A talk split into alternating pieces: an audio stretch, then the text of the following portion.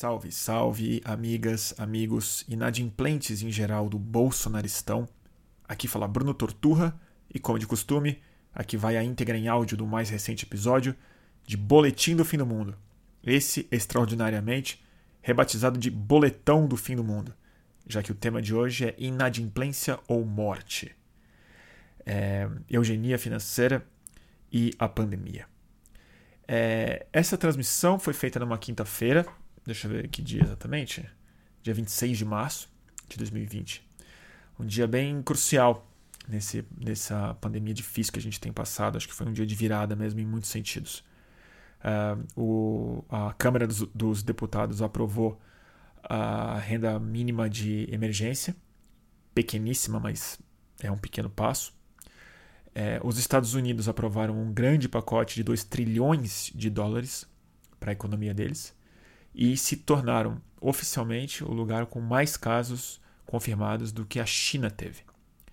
Isso significa muita coisa, não só pela simbologia do maior país capitalista do mundo em pouco tempo ter ultrapassado o lugar de origem do vírus, mas também porque está muito subnotificado.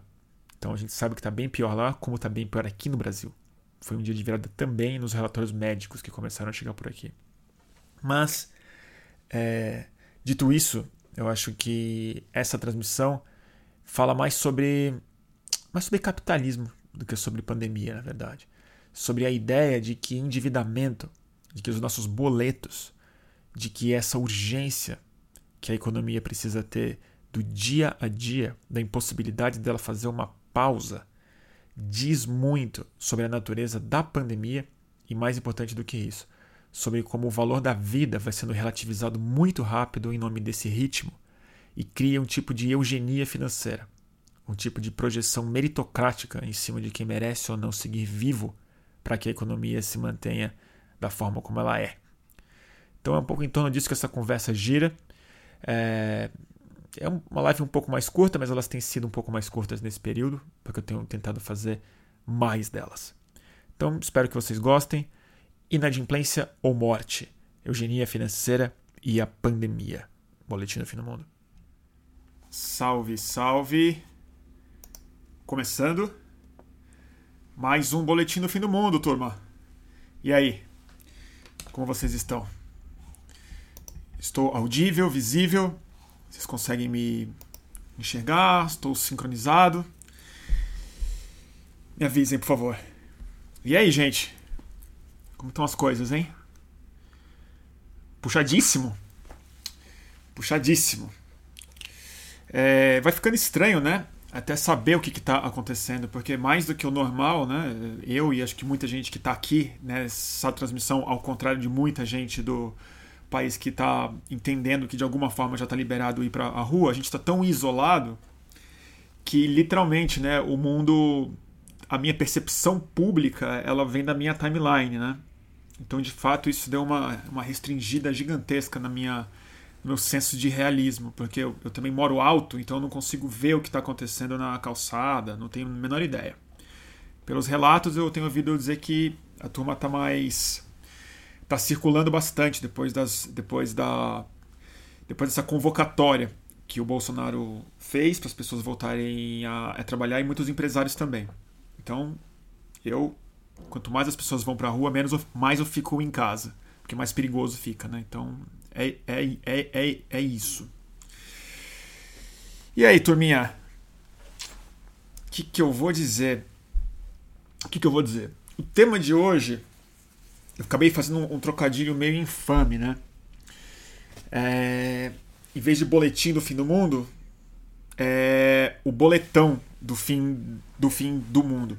Tá chegando aí daqui a pouco dia 5, né? Dia 1 dia 5 vão vencer os primeiros boletos da pandemia, né?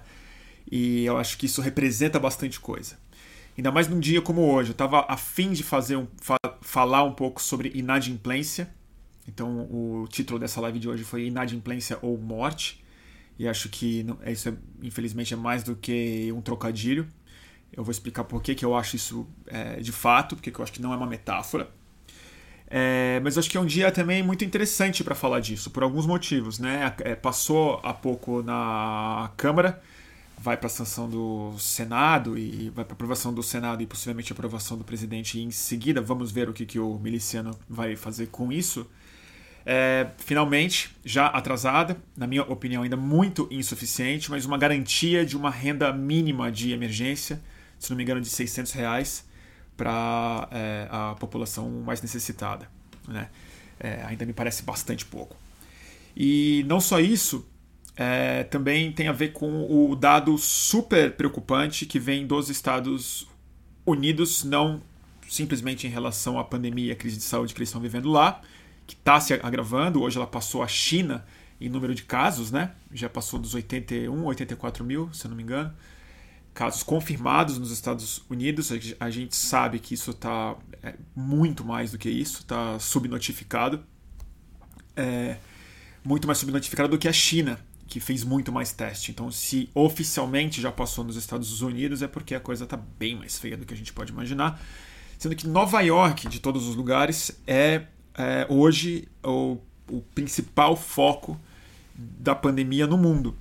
Né? É o lugar de mais rápida disseminação e a taxa de letalidade especialmente alta em Nova York, o que também é bastante preocupante, não só para os Estados Unidos, mas para a outra coisa que eu ia comentar, que é o dado que veio de lá hoje. Subitamente, súbito, da quarentena para cá, é um, uma curva de hockey, que chama, né? aquele taco de hockey, subiu reto assim.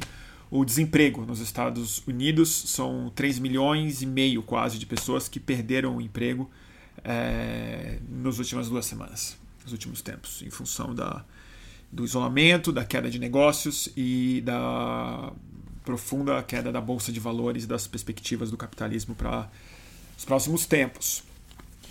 É, então o tema de hoje, na verdade, eu novamente eu vou me arriscar bastante aqui.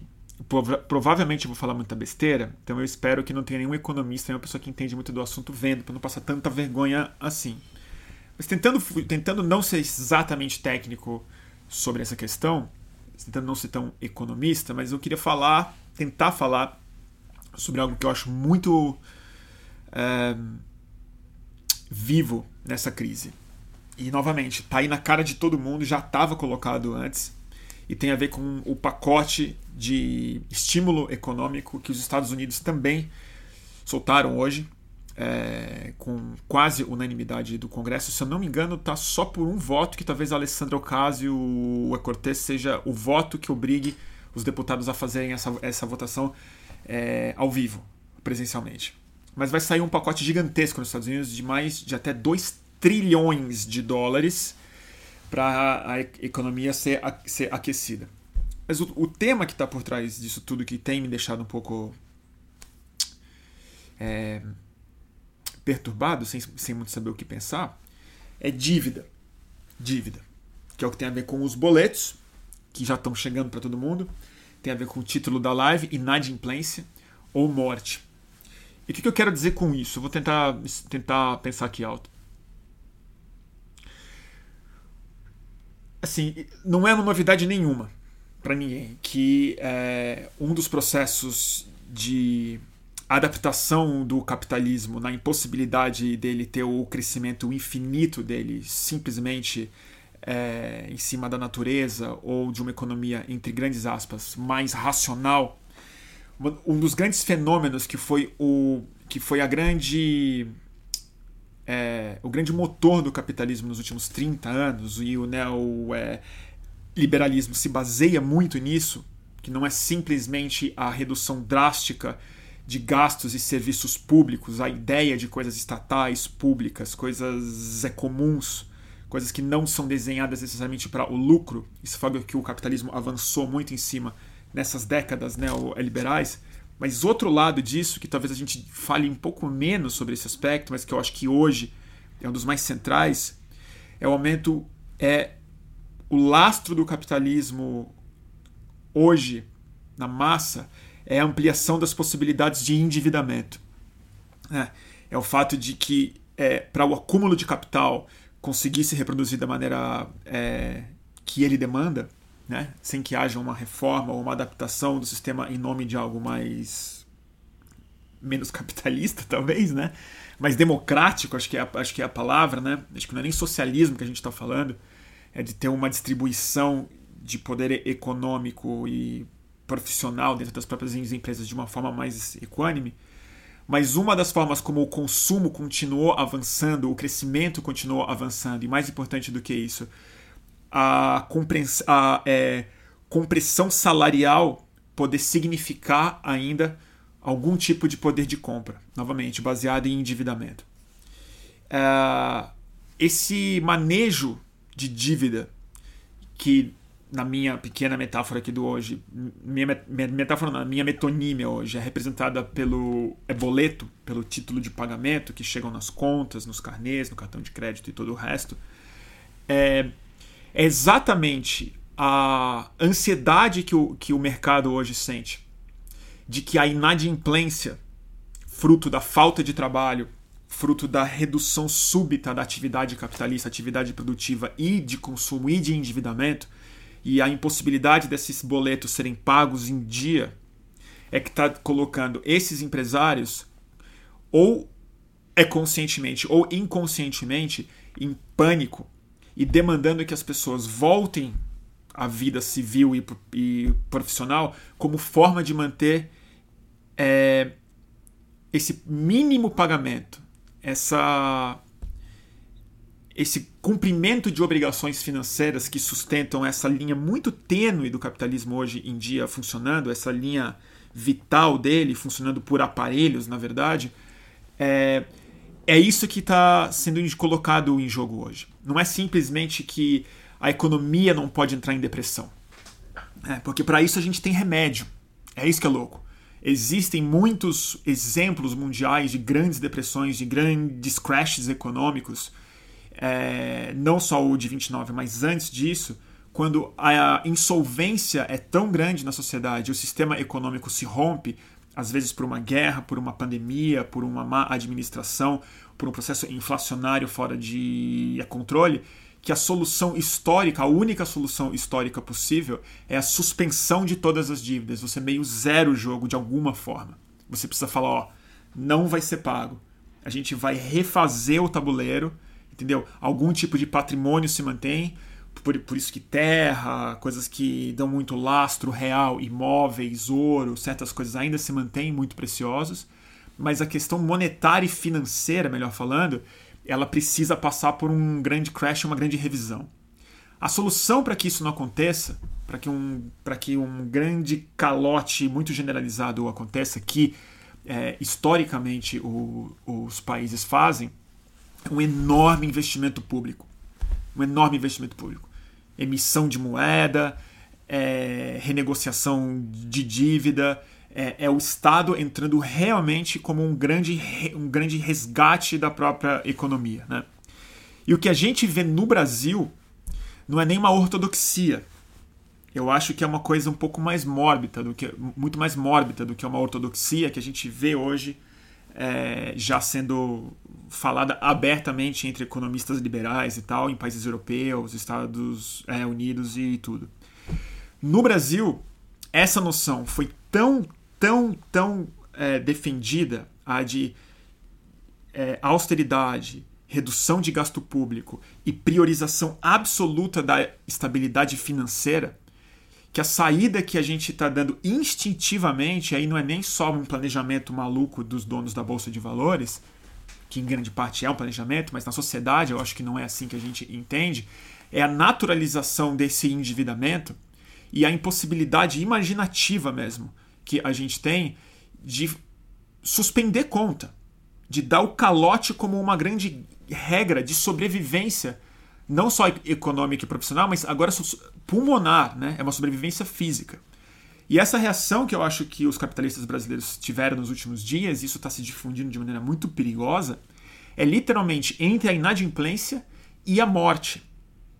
É a aceitação de fato de uma redução de um, de um percentual significativo, nada desprezível quando você considera os milhões de pessoas que podem cair em função dessa doença e as sequelas e a pressão no sistema de saúde, sobretudo no sistema de saúde público, né? Isso está sendo colocado literalmente como algo menos grave não do que a tragédia econômica, mais do que a inevitável inadimplência que está colocada. E que loucamente, por isso que eu acho que é irracional, porque no fundo, por mais que esses caras achem que compensa morrer pessoas, a inadimplência, na minha visão, na, na minha não, né, na visão de qualquer economista que eu, que eu tô lendo, que está observando a coisa de frente, e exemplos anedóticos provam isso o tempo inteiro quando você fala com seus amigos e as pessoas que você tem relação, é que essa grande inadimplência, a redução do poder aquisitivo, não só da compra, mas do pagamento de, de, de débitos seus, já está colocada. Já está colocada. O calote já está colocado. E aí, claro que dá um alívio você ver hoje o Congresso aprovando 600 reais para famílias, mas assim, a gente está esquecendo que esses 600 reais é um supermercado. Esses 600 reais é um supermercado.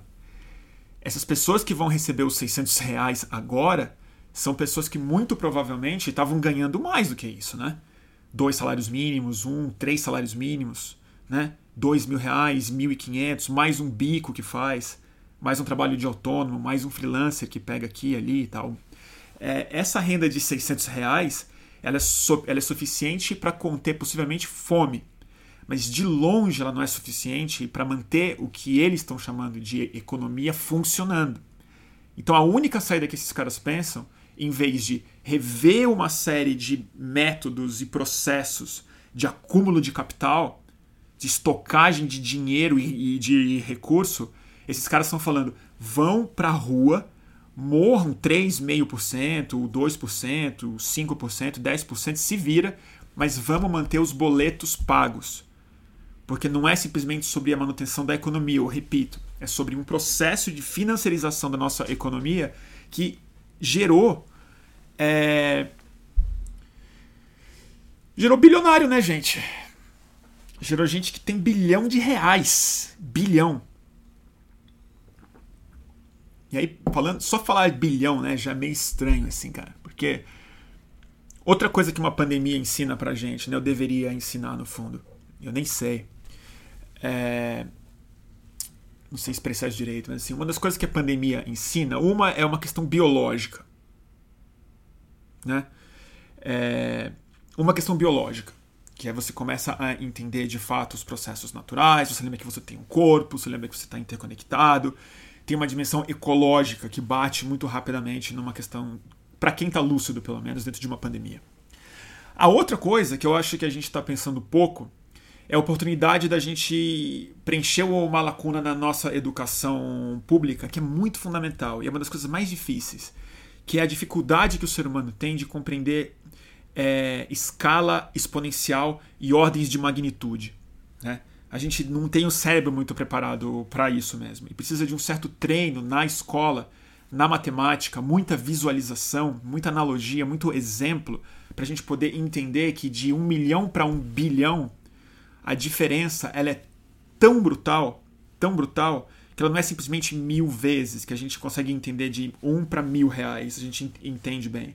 Mas um milhão para um bilhão são mil vezes um milhão.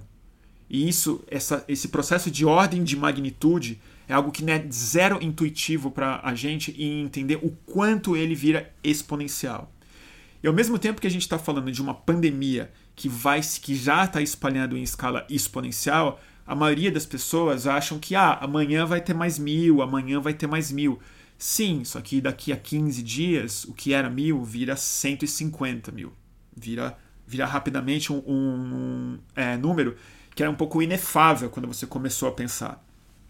E esse processo de escala exponencial, ele aconteceu na cara de todo mundo, extraindo recurso da mão de todo mundo espremendo as classes médias e pobres do mundo todo, porque houve um, um, acúmulo de zeros em escala exponencial nos últimos 25, 30 anos por conta da financiarização do capitalismo.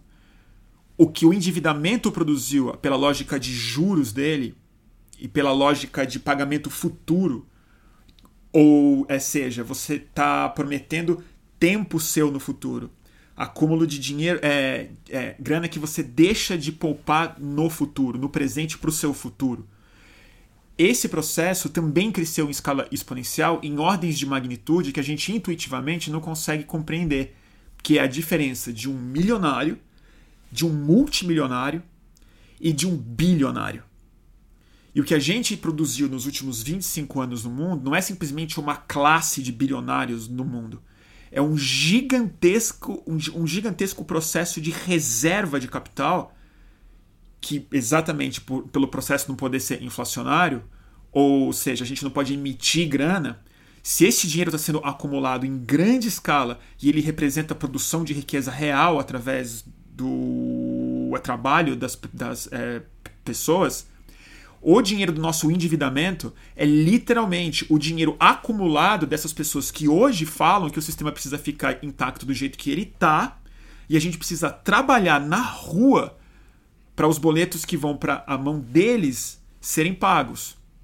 Serem pagos. Então o que está acontecendo agora, de fato, é um tipo de eugenia financeira, na minha opinião. E quando esse discurso vem sendo reproduzido de maneira muito maluca, que é não só a, relativização da morte, mas a analogia que se faz é sempre como se fossem bichos, ou a ver com imunidade, ou são velhos, ou são pessoas doentes, ou são favelados que não vão pegar, que nadam no esgoto. O que está sendo colocado aqui é um aspecto muito contemporâneo de um tipo de nazismo mesmo. Que é o, que é o seguinte: os fracos, economicamente falando, que são velhos, pessoas que não podem mais trabalhar, ou que só são custo para esse sistema de endividamento. Porque velho não se endivida mais. Velho, a gente tem uma dívida com o velho, não o oposto. A gente tem a previdência para pagar para o velho. A gente tem a saúde para pagar para o velho. A gente tem a gratidão para pagar para o velho.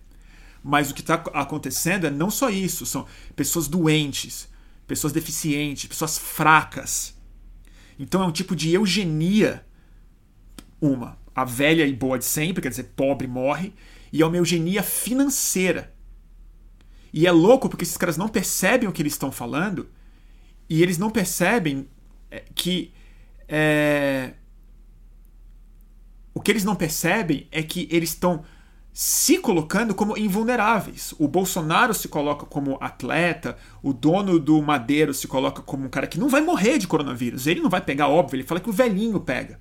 Porque esses caras atribuem a escalada financeira, o sucesso financeiro, a um tipo de corrida darwinista. É como se eles fossem os ganhadores do jogo de sobrevivência. Entendeu? Então eu acho que a gente tem que começar a falar muito sério sobre escalas exponenciais, porque o nosso grande inimigo agora não é só o vírus. Uma pandemia não é um processo virótico, pura e simplesmente. Ele é, um, ele, ele é fruto, sobretudo, de uma relação política e social entre as pessoas, mediada pela, pelo, paradigma, pelo, pelo paradigma econômico. Não é à toa que hoje, no dia de hoje, que saiu esse grande estímulo americano de 2 trilhões, que mais da metade vai para corporação, diga-se, não para a mão das pessoas, vai para corporação, porque os donos não podem reduzir o padrão de vida bilionário deles. Mas mais importante do que isso, hoje foi o dia que os Estados Unidos passaram em número de casos a China. A China passou dos 80, não sei se 81 ou 84 mil, preciso checar o número. E isso mostra mesmo assim, o que a China conseguiu fazer com todos os inúmeros problemas que a gente pode falar aqui de autoritarismo, falta de liberdade de imprensa, de opinião e tudo mais. A China teve uma resposta não baseada no processo de acúmulo de capital. Ela teve uma resposta baseada no processo de é, crescimento exponencial do próprio vírus e na manutenção de poder político sobre a sociedade, de dar uma resposta social para o, o, o problema. E aí faz qualquer coisa, fecha a fábrica, emite dinheiro, bota a polícia na rua, helicóptero. O que a gente está vendo essa semana, na narrativa divulgada pelo Donald Trump, pelo Bolsonaro e por empresários do mundo todo. Agora eu estou vendo aqui no, no Twitter, um dos hashtags que está mais alto aqui é, é chega de quarentena alguma coisa assim, ou acabou a quarentena, não aguento mais a quarentena, uma coisa dessa forma. Então, ou seja, o que está em disputa aqui é a perda de controle exponencial do vírus e a aceitação do processo de mortandade de pessoas, em nome de uma mentalidade que entende que o que tem que ser muito preservado nessa hora não é o que eles estão chamando de economia. É o modelo de mão única de acúmulo de capital em nome de um crescimento exponencial de acúmulo de capital na, na casa dos bilhões. Da casa dos bilhões. E é louco, porque hoje foi o primeiro, primeiro grande pacote econômico do mundo que meteu 2 trilhões. Então, se a gente está falando em ordem de magnitude, em vezes 10, e como a gente não consegue entender é, a, a, escala disso, o quanto que quando passa de um, de um certo ponto a magnitude começa a entrar em dimensões literalmente cósmicas, né? É, a gente está começando a falar de trilhão de dólares. Trilhão de dólares.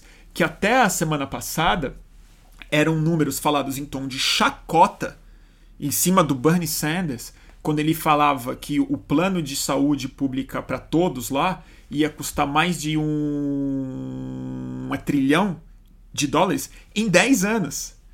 E aí você falava, de onde esse dinheiro vai sair? Aonde esse dinheiro está? Esse dinheiro subitamente apareceu. Ele está sendo impresso para, na casa de um trilhão, ser enfiado diretamente na mão de solvência de banqueiro, de corporação, de empresa aérea, de cruzeiro de navio, de rede de hotel, de cassino, de uma série de coisas que está previsto no pacote de recuperação. E outra é um dinheiro também muito melhor do que o que tem aqui no Brasil de 600, de 600 reais, mas também uma merreca nos Estados é, Unidos, que é uma grana que vai 100% para pagar boleto que é uma grana que vai servir para pagar a solvência de acionista de empresa de luz, acionista de empresa de gás, acionista de telefonia, entendeu? De proprietários de imóveis, de fundos imobiliários que precisam ver o seu dinheirinho rico entrando lá.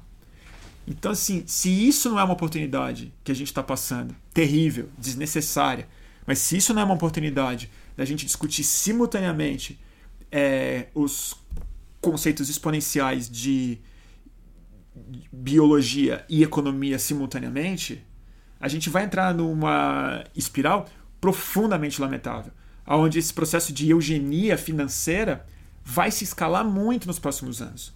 Porque daqui a gente vai enfrentar uma pandemia, mudança climática, crise de refugiado e, novamente, inevitável, uma depressão econômica também, né, que vai chegar.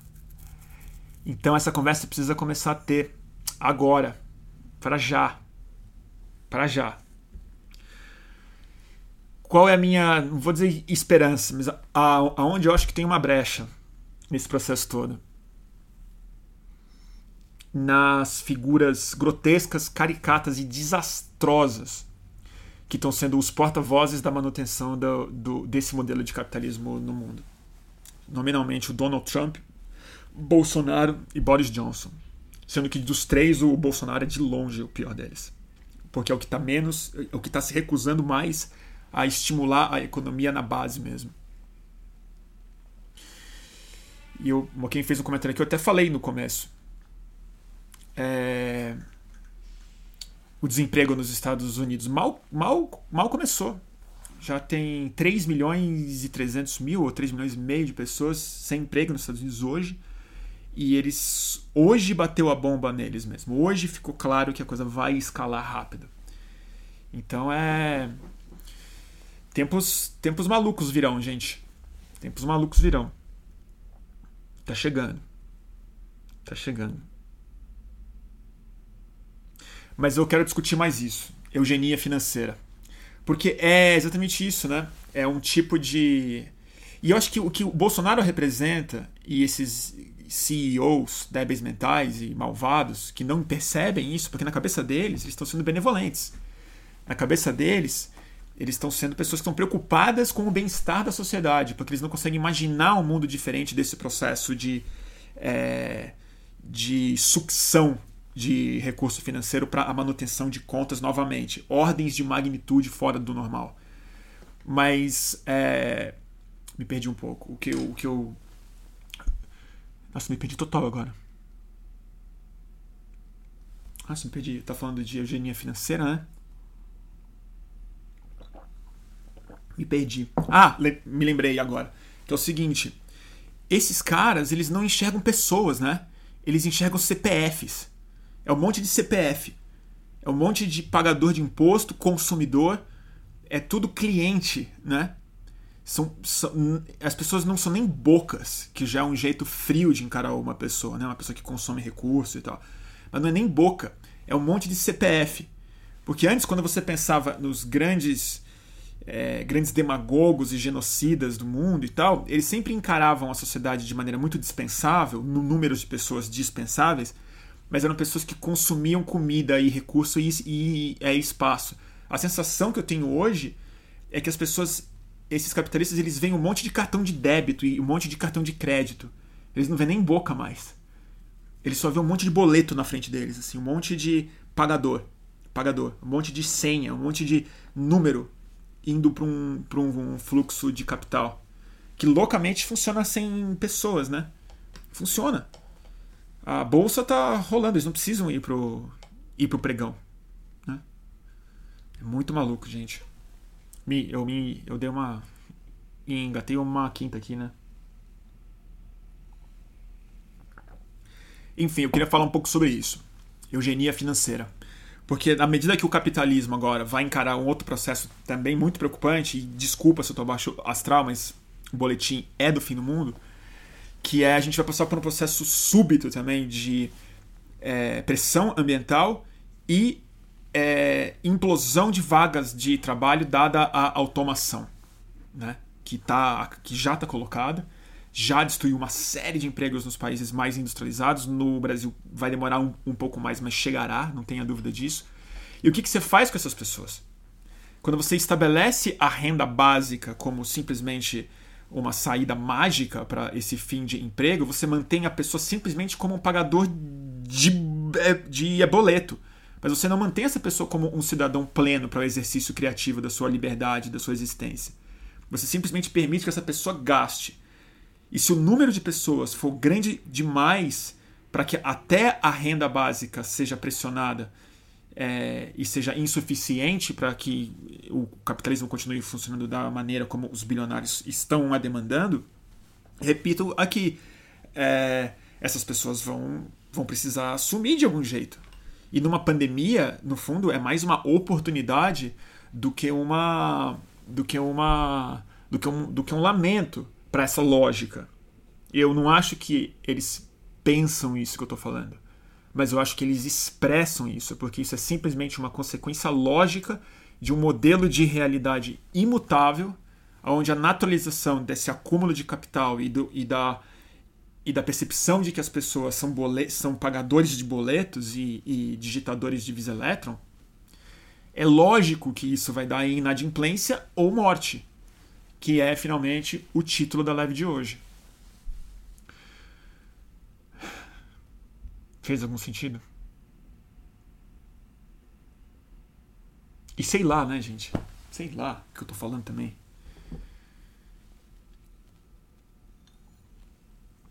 Deixa eu pensar aqui. O Alan fez uma pergunta boa aqui. Alan Aliam. Bruno, quando tu pensou no título Boletim do Fim do Mundo, tu pensava em tempos assim? Com certeza, Alan. Lamento informar, mas eu pensava assim. Eu pensava assim. Eu pensava assim. Não necessariamente em, em pandemia, mas é o que eu. Quem me acompanha sabe. É, eu tenho. Eu sempre tive certeza, já há muitos anos, que me chamam de apocalíptico por causa disso, mas que é eu tenho certeza que o nosso presente não oferece um, um é, futuro. Esse é o problema central do capitalismo contemporâneo. Ninguém, em sã consciência, nem as consciências mais delirantes, consegue dizer racionalmente porque o nosso presente oferece um futuro daqui a alguns poucos anos poucos, 20, 30, 40, 100 anos. Não oferece. Então tá colocado um tipo de fim de mundo que não é necessariamente apocalíptico, assim, não é o fim, o fim, o, o fim mas é que mundo não é planeta, né? Mundo é outra coisa. Mundo é uma construção é, simbólica é, em cima do planeta. Em cima de uma realidade objetiva, você constrói uma realidade subjetiva que muita gente compartilha ela. E isso é o mundo. Eu acho que o mundo está acabando, porque essa realidade que a gente compartilha desapareceu, cada um vive num mundo diferente. E esse modo simbólico de, compreender, de compreender a realidade objetiva, ele está absolutamente condenado já. Então, seja em torno de uma pandemia, de uma grande crise ambiental, de uma crise financeira ou de crises culturais e tal, certamente, quando eu pensei no nome Boletim do Fim do Mundo, foi por causa disso. Que ia ser em, 2020, que ia ser sob Bolsonaro, que ia ser um vírus tratado dessa forma, não. Não tinha como imaginar.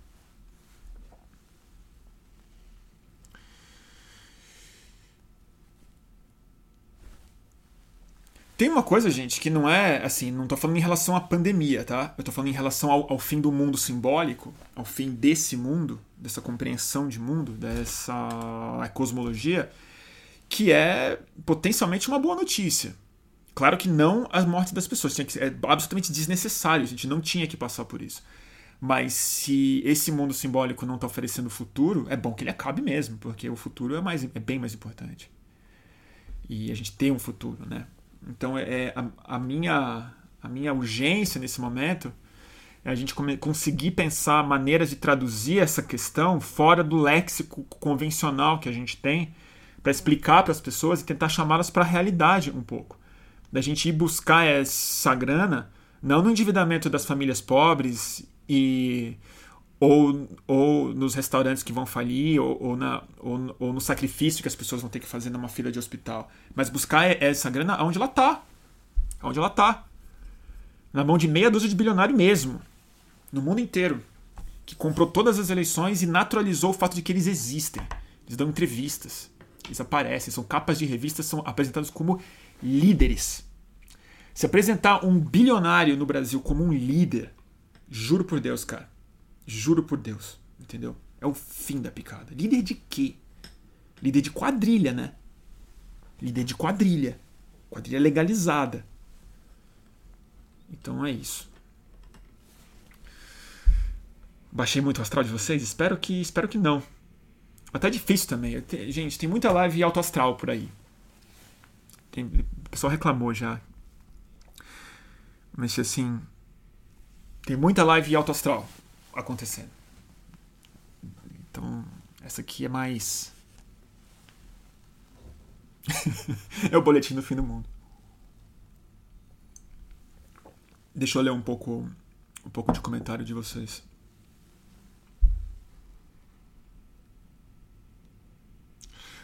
É, Beck em Lima, aqui no YouTube, tá fazendo um comentário. Deixa eu ver aqui, peraí, que tá indo muito rápido. Bruno, tem um cálculo de que as mortes via corona teria um impacto de 800 bilhões a médio e longo prazo, muito maior do que o impacto a curto prazo com a economia paralisada. Pois é, mas agora, o que, que, eu ia te falar? Que, qual que é a resposta que eu tenho para te dar? Não é, não é discordando ou, ou, ou é concordando com esse é dado. Agora vai ter todo tipo de estudo e economista falando todo tipo de coisa, né? Ninguém sabe o que vai acontecer. Eu acho que agora é, previsão econômica e financeira ela já é muito mal feita e muito ruim quando ela é feita sob condições anormais, né? De funcionamento do capitalismo, que em si é, é uma crise.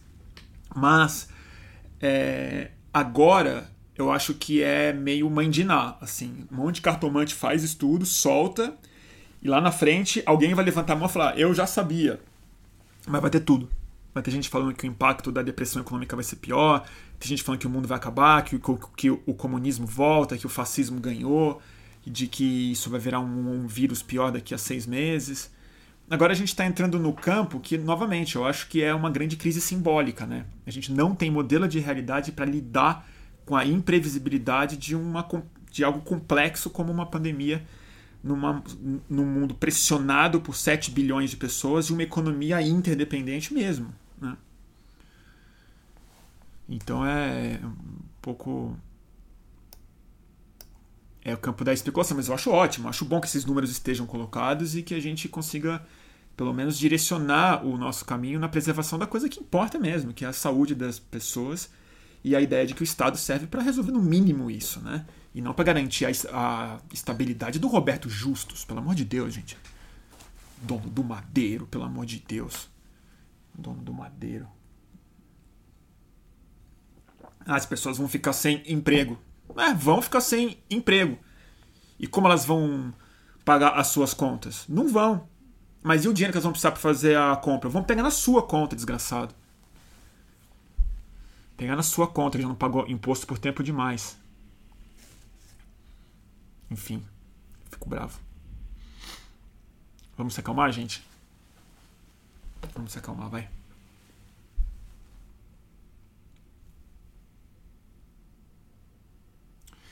O Wagner Kuhn está fazendo uma pergunta aqui. Bruno, tu não acha que a pandemia é um túnel existencial obrigatório à humanidade como um todo? Não obrigatório. Não obrigatório. Porque a sua pergunta, ela parece que você está que implícita nela tem uma causalidade assim, né, que existe um enredo, que existe um, um que existe karma assim, né? E eu não acho que existe karma na biologia. Eu acho que existe. Tem uma música do Caetano que eu gosto muito, que é. Não sei como o título. Alguém é cantando? Que a irmã dele canta. Mas que a última frase da música é perfeita, que ele fala. É, da natureza, onde não tem pecado nem perdão. É isso que eu acho que tem na natureza. Não tem pecado nem perdão. Eu acho que o que acontece são problemas sistêmicos, ecossistêmicos mesmo. E eu acho que o ser humano, aí sim, obrigatoriamente ia passar por um túnel que você tem chamado, mas que infelizmente esses túneis na biologia, eles não são túneis, eles são os funis, na verdade, né? É um afunilamento, infelizmente.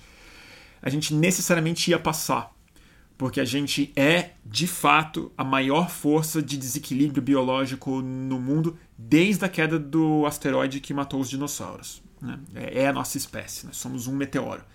Então eu, eu, não gosto, até a Eliane Brum hoje publicou né, um, um texto que está indo muito bem, que fala que nós somos os vírus. Né? Eu não gosto dessa analogia. Eu não acho que nós somos os vírus. É, a gente não tem uma lógica de vírus.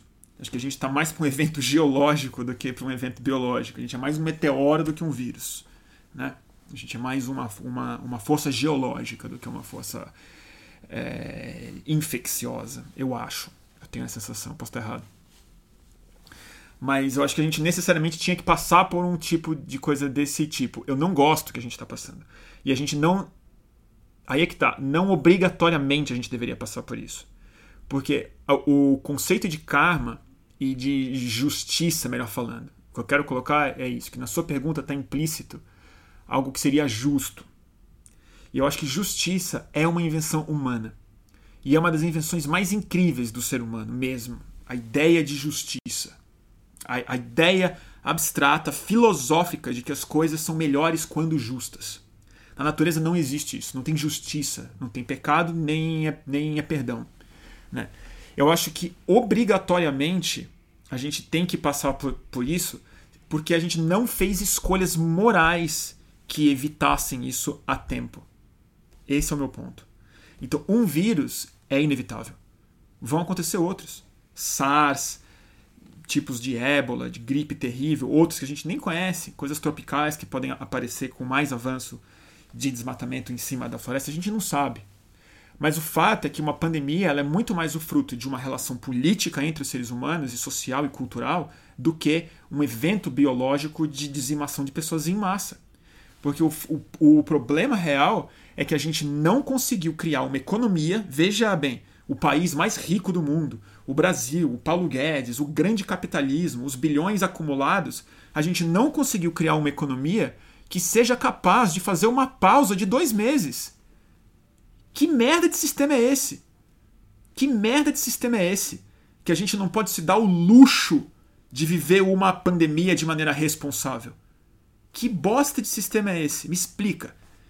Me explica onde que o capitalismo é bom ou melhor do que qualquer outra coisa que a gente não pode ficar doente como sociedade. Me explica isso. É o fim da picada. É o fim da picada. Então, se isso não prova que o problema é o capitalismo, eu não sei o que prova. Se a gente não tem como fornecer comida para a pessoa, casa, hospital, dignidade, e daqui a dois meses todo mundo volta a trabalhar. O problema, eu vou repetir, é a exploração, a sucção de trabalho, tempo e suor e vida das pessoas. É tão claro isso que as pessoas agora têm a cara de pau de vir em rede nacional falar: voltem a trabalhar porque a economia não pode parar. Na boa, vai pra puta que pariu. Pra puta que pariu. Morre você, me dá, me dá licença, eu vou ficar em casa. Eu e todo mundo que eu puder manter. Desgraçado. Me exaltei, né?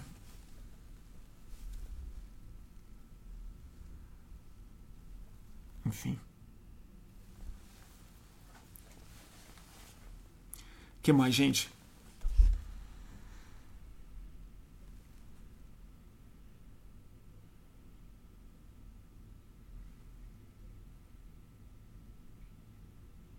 Eu fico bravo, gente. Muito difícil.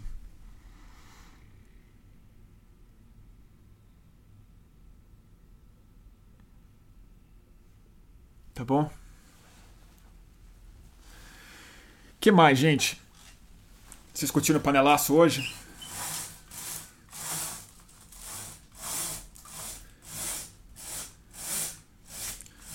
Eugenia financeira, é isso que é.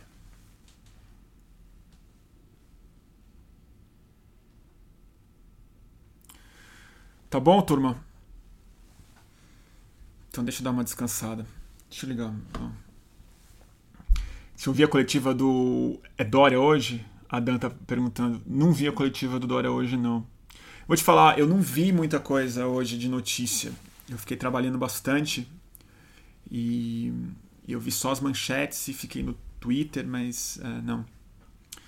Não vi, eu, eu não tô conseguindo ver muito mais vídeo do Bolsonaro, do Dória, desses caras. Eu tô ficando muito apertado. O que eu vi sim foi a votação no Congresso sobre a, a renda, renda, mínima, renda básica de emergência. É isso que chama? É, né?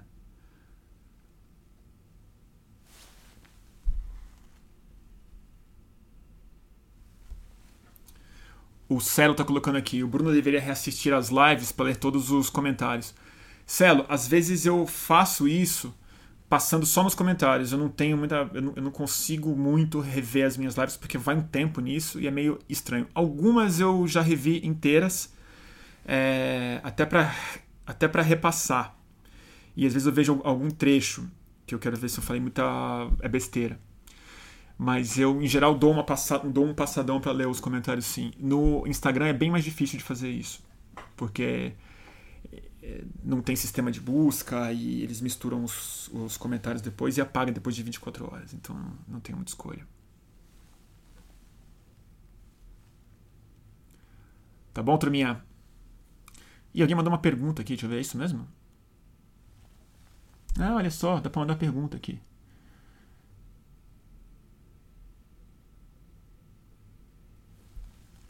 Perguntaram sobre o posicionamento da Rússia. Eu não sei, não estou acompanhando muito a Rússia, não. Eu estou acompanhando muito o Brasil, Estados Unidos e, e, pensando muito sobre a sobre essa reação imunológica do capitalismo, né? os glóbulos brancos desses, desses acumuladores. Você viu Putin ontem? Se você está se referindo, pergunta a Marta por Deus. É, se eu vi o Putin ontem, se você está se referindo a ele com aquela roupa de filme de pandemia, aquela roupa antivírus toda coberta com uma, um capacete, vi. vi, achei incrível. eu detesto o Putin, que fique claro, mas realmente como como, como ícone de, de demagogo, homem forte e pai da pátria, ele realmente é insuperável. Né? Figura figura do Dostoiévski com metanfetamina no meio, assim, uma coisa meio esquisita, sei lá. O Renato pede para eu falar mais sobre o termo eugenia financeira. Eu falei mais no começo da live. Tá pensando isso hoje. Eu falei mais no começo, não vou me repetir não. Mas é isso. São os dispensáveis, né? É uma ideia de mérito, na verdade. A ideia de meritocracia levada ao ponto da ao ponto da biologia. É uma, é uma, é uma fusão da economia com a biologia, eu acho, que está acontecendo hoje, num falso darwinismo, né? Um darwinismo mal, muito mal compreendido, que é a lei do mais forte, não a lei do mais adaptado. E, mas que é isso, eu acho que é a transposição da meritocracia para o, o merecimento da vida, na verdade. Né? Se você é bem sucedido financeiramente, se você é atleta, saudável, tem jeito de se proteger, tem uma UTI do Einstein para você, não sei o que, você está no topo da cadeia e chega uma hora que a natureza vai fazendo cortes mesmo. E isso faz muito sentido dentro de um capitalismo que, novamente, está ficando muito pressionado no seu esquema de endividamento. Né? Eu acho. Eu acho. O Oga fez uma pergunta aqui, deixa eu ver. Oga, Estou tentando ser otimista. Será que a gente consegue agora mudar a concepção de esquerda de parte da população que defende os bilionários?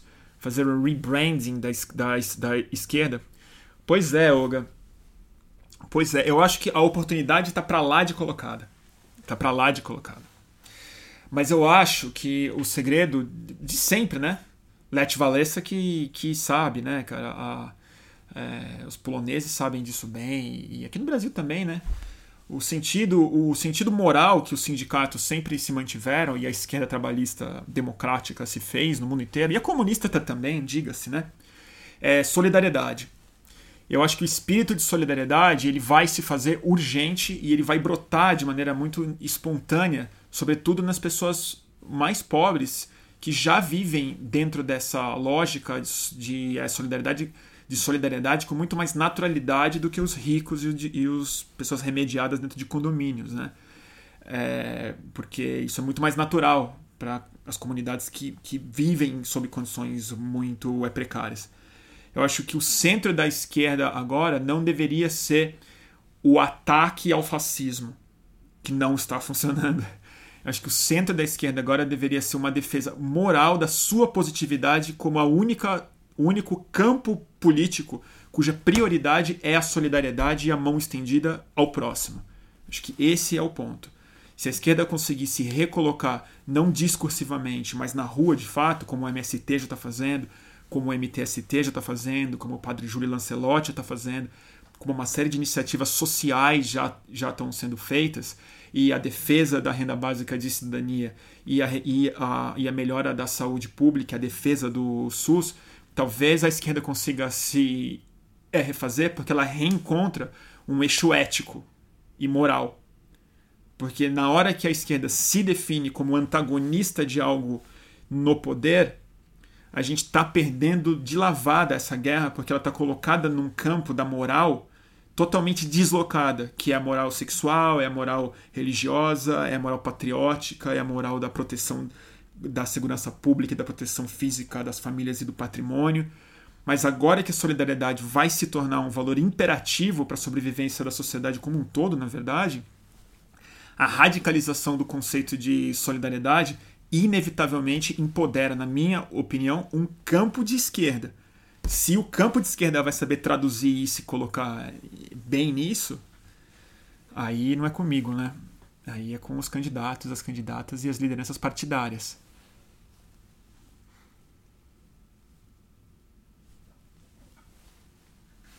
Faz sentido?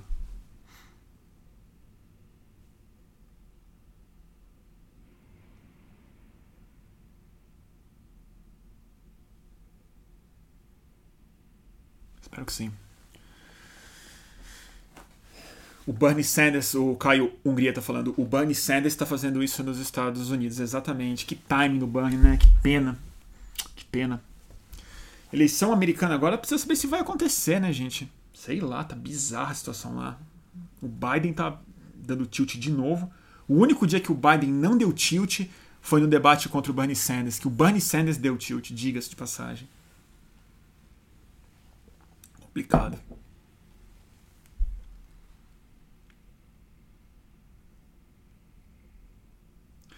Pena o time do Bernie Sanders. Se a eleição fosse ano que vem, acho que ele ganharia tranquilo. Tá bom? Ah, o Fernando Terra fez um comentário engraçado aqui. Você falou eixo ético, entendi eixo ético. Gostei. O que seria um eixo ético? Sabe, até alguém que entende de religiões afro, afro, afro-brasileiras pra, pra me explicar o que seria um Exu. Eu não sei. Eu não sei o que é Exu.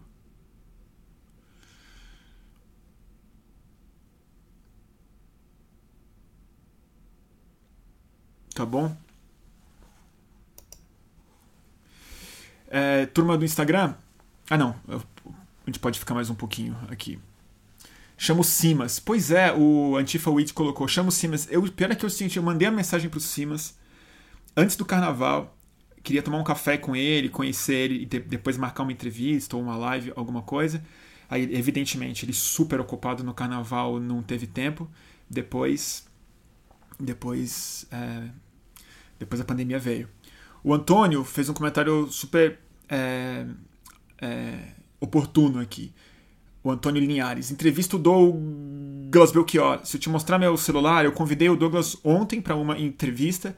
Tentei fazer hoje, ele está super ocupado, não teve tempo. Assim, assim que ele me responder, eu tô com o meu sistema de gravação aqui pronto. Vou entrevistar o Douglas para falar sobre a coalizão negra por direitos, né? E a campanha que eles têm feito para a proteção e para a auto-organização das comunidades mais pobres de São Paulo e do Brasil inteiro, né? Então, é, o Douglas é só ele ter uma hora de tempo dele, ou menos que isso, que eu, eu tô a postos.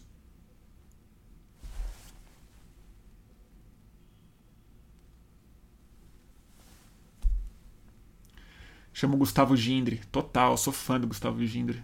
Super fã dele. Acho ele super, super lúcido. Admiro bem.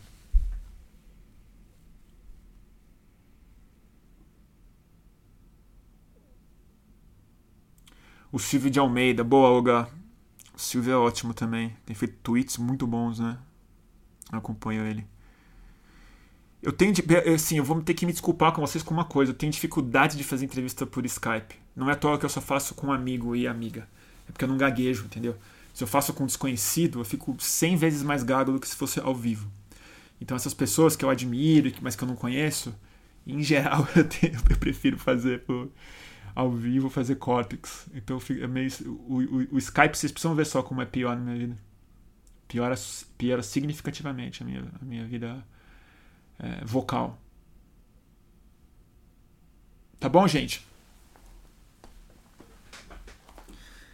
Tá bom? Tá dando uma hora já, né? Tá dando uma hora. Você sabe que eu tô fazendo lives mais curtas, né, pessoal? Porque eu tô tentando fazer elas mais frequentes. E é tanta notícia, né? E eu, tanta coisa para fazer que eu não tendo a não ficar mais aquelas duas horas e tal. Mas acho que eu já falei bastante hoje. Tem mais algum assunto? Eu queria comentar, mas assim, eu só vi a manchete. Alguém colocou aqui, eu vi a manchete e fiquei chocado com o que eu li, mas eu preciso ler a notícia inteira e achei assim a 15 categoria do que eu poderia ler no fim, da, no fim do meu dia hoje. Eu tive até uma ansiedade subiu assim que é os Estados Unidos acabaram de decretar 15 milhões de dólares de recompensa para a prisão do Maduro. Sei lá o que isso significa. Por ele estar supostamente envolvido com uma rede de narcotraficantes que está, entre aspas, inundando os Estados Unidos de cocaína. Isso foi hoje. Até porque não tem outra prioridade nos Estados Unidos hoje, né? Tem que resolver a Venezuela hoje. Essa é a prioridade. Né? Quase não tem gente morrendo em Nova York hoje realmente, assim, é, a gente está sendo realmente governado por, assim, eu não sei nem dizer o que, que a gente está sendo governado por, mas eu não, eu não sei falar mais sobre isso. A gente vai ver esses desdobramentos, né? Vai ver esses desdobramentos. Ah, o Bernardo tá aí, Benegão tá aí. Eles seguem na agenda para seguir sugando o petróleo. Pois é, Acho que é petróleo, mas é mais, né? É controle geopolítico militar de recurso que acho que vai além de petróleo, viu, cara? Eu acho que ali agora já tem a ver com bacia amazônica, viu? Tem a ver com a bacia amazônica já. Porque, bem ou mal, dure mais 10 ou 15 anos, o petróleo tá com, vai, vai acabar. Eles, eles já, não, já não precisam tanto dos postos de petróleo da Venezuela. Talvez só para controlar o preço. Mas agora é água, né? Água, minério, terra. E a gente tem um presidente que vai ajudar isso, né? Vai ajudar. Mais um dos motivos que o Bolsonaro precisa cair já. Porque não é só que ele está matando o brasileiro. ele fechou com o Donald Trump lá em Mar-a-Lago um tipo de acordo parceria que eu não sei o que esperar, porque é Steve Bannon, Steven Miller e do lado de cá é a fascistada brasileira Lacaia, né? Que é fascista masoquista que eu tô, que eu tô chamando. Que é o fascista que gosta de ficar embaixo da bota. É um, é um tipo muito particular de fascista brasileiro. Que é o autoritário gosta de apanhar. Louco, né?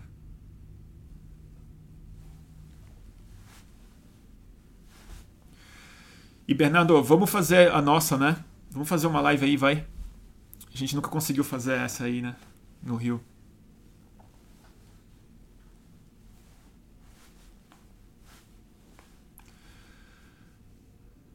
Bolsonaro é, Bolsonaro é super mazor. Ah, que bom que você topa. Ô Bernardo, eu vou te escrever. Acabando a live aqui, eu vou te escrever. E. Seguinte, gente, eu vou encerrar aqui no Instagram um segundo, porque deu aquela horinha, então ele vai cair, ele vai despencar. E. E eu volto aqui a um... segundos. Só vou encerrar aqui rapidinho.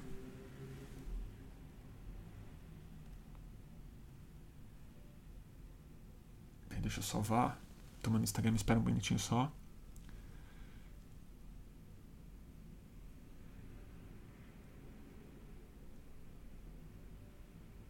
Oi, gente. Peraí, que tem alguém falando. Renata tá falando alguma coisa. Deixa eu ver aqui. Vamos voltar ao vivo no Insta. Salve, salve, gente. Voltando no Instagram.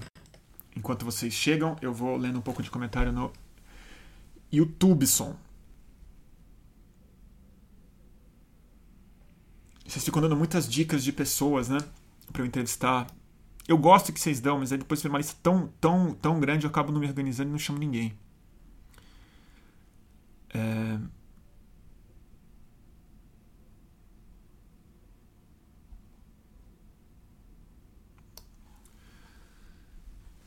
Vamos lá. O Thiago Fortes Ribas fez uma pergunta super interessante. Espero que eu tinha material para colocar no ar sobre isso, mas a, a, gravação ficou super ruim. Eu vou ler a sua pergunta e vou, e vou comentar aqui. Bruno, qual sua opinião sobre o impeachment e a postura do Freixo? Eu entrevistei o Freixo no sábado passado, por, por é, Zoom, e a gravação ficou super ruim. Eu, ela é quase impublicável, tecnicamente falando, porque os dois, nós dois estávamos com uma conexão ruim. E, mas a conversa foi muito boa. E o Freixo me falou exatamente isso. Exatamente isso. Que, é, que, o, que ele é contra o impeachment, porque ele acha que ele joga a favor da narrativa do Bolsonaro. E ele explicou as razões dele. E eu consigo entender as razões do Freixo. Eu não, vou, eu não acho que ele está errado em pensar dessa forma como deputado.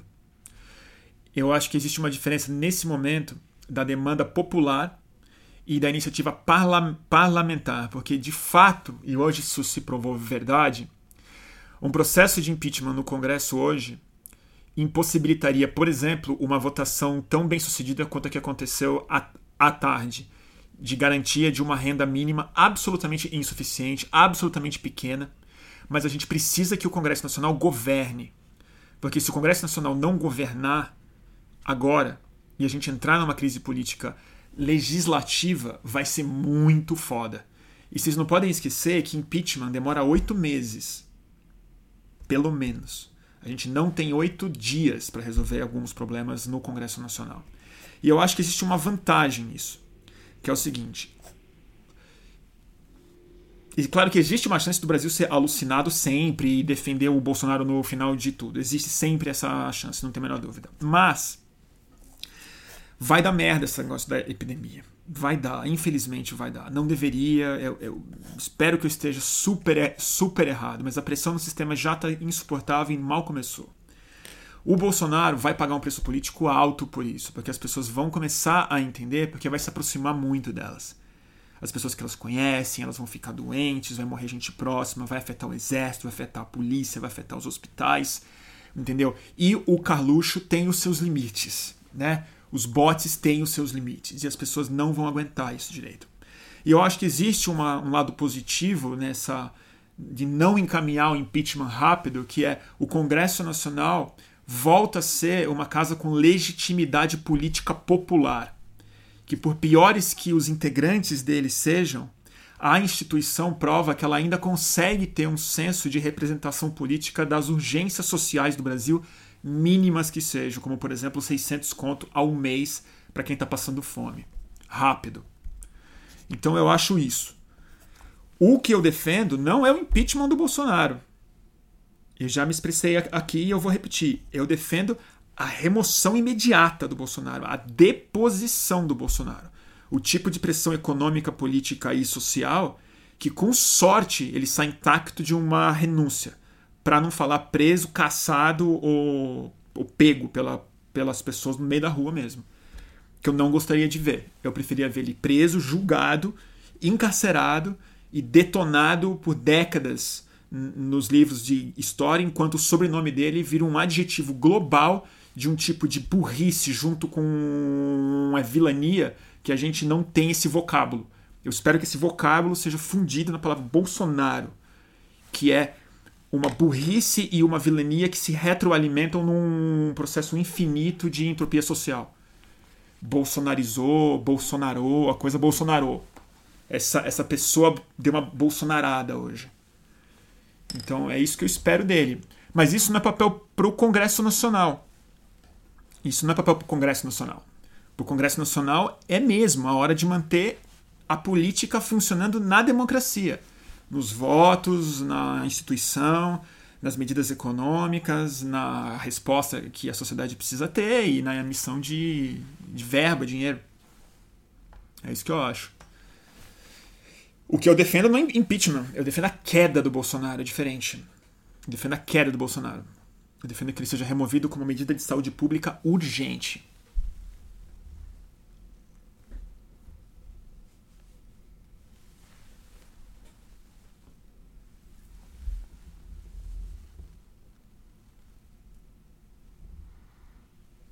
Tá bom, turma? É isso, né? A Paula Miller. Oi, oi, Paula, tudo bem contigo? E como isso poderia acontecer? Paula, eu não me arrisco a falar, sabia? Porque honestamente eu não sei. É...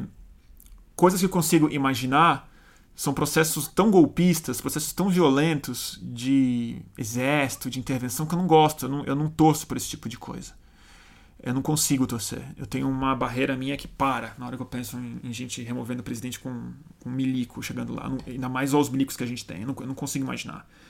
Mas talvez isso seja uma das coisas que podem acontecer dentro de uma situação de caos. Outra, que é o que eu acho que seria mais razoável, é um tipo de pressão insuportável. Que a gente. Os, os generais colam nele, as instituições, economia pressionada, caos acontecendo, gente roubando supermercado falando assim, cara, tipo, renuncia. Tem boas desculpas para ele renunciar. Culpa a facada, fala que deu que deu inflamação, que que a Michelle não tá bem, que, que a facada que o cara do PSOL deu em você é, ferrou, entrega para o Mourão de maneira republicana, fala, eu vou me afastar por seis meses, eu tô com, com problema de saúde aqui, e mente. Mente. Mente e sai, tipo um covarde que ele sempre foi. É isso que eu imagino. Talvez o que eu torça, né? Não sei. Eu realmente não sei. Eu realmente não sei. E também as, aí eu tenho mais fantasias, né? Aí as minhas fantasias eu prefiro não falar publicamente. Porque aí, né, eu poderia ser responsabilizado por elas. Eu, e eu guardo elas para para os meus sonhos acordados. A Nai deu uma sugestão excelente, ou, ou Nai, não sei quem é. é fala que o saco, ne o saco necrosou. Excelente. Saco necrosou. Ótimo. Perfeito. Covid pegar ele, né? Ah, Covid pegar ele. Acho que já pegou, né? Acho que já pegou. Acho que já pegou.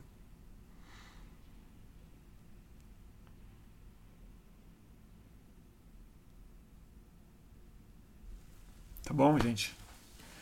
Então é isso. Acho que eu vou me despedir de vocês. É...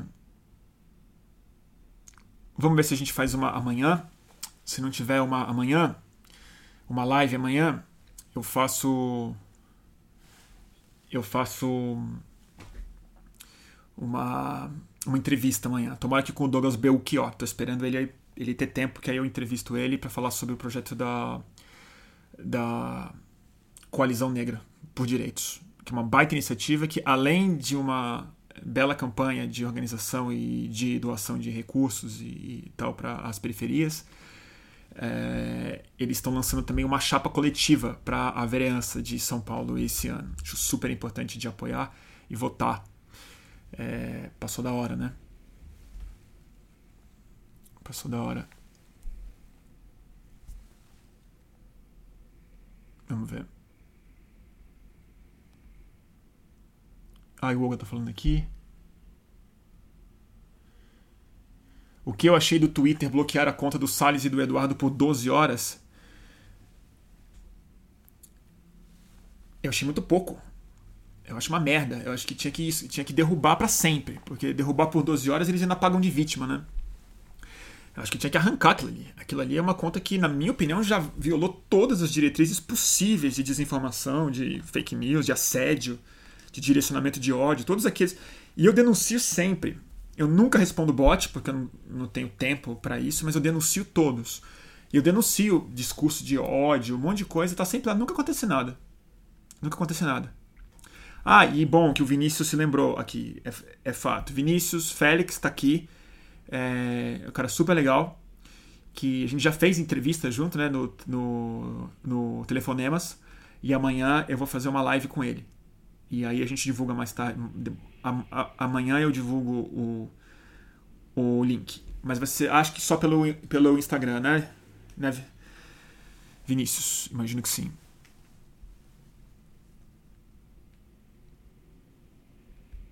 Tá bom, gente?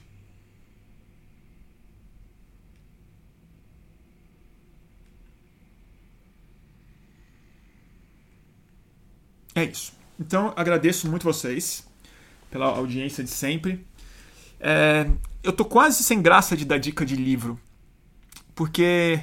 Sabe o que eu acho que na quarentena aqui que tá acontecendo? Eu não sei vocês. É, eu não tô conseguindo ler nada. Eu não tô conseguindo ler nem reportagem, mas. Eu, eu, eu, quando começou a quarentena, eu fiquei super chateado, óbvio, mas eu, eu peguei uma pilha de livro separei no canto falei, não, eu vou pegar esses daqui. Peguei os, os é, Dostoiévski atrasado, peguei Bolanhos, peguei peguei Thomas Pynchon, que eu nunca li na minha vida, falei, não, vou, vou encarar o arco-íris da gravidade, vamos nessa, vamos vamos tomar uma quarentena na cabeça. Gente, eu, eu não tô conseguindo ler PDF, tá? Não tô conseguindo ler o contrato que me mandam para assinar. Não tô conseguindo ler boleto. Então eu tô meio sem graça de recomendar livro.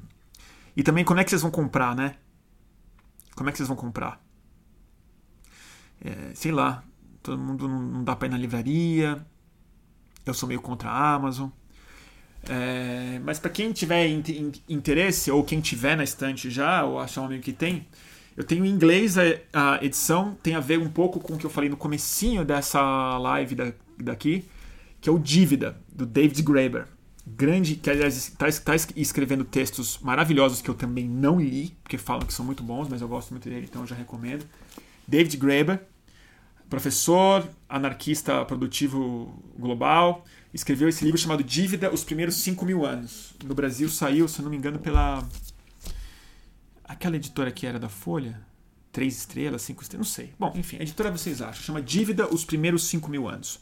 É um livro super iluminador, gente, sobre a história do capitalismo através da dívida.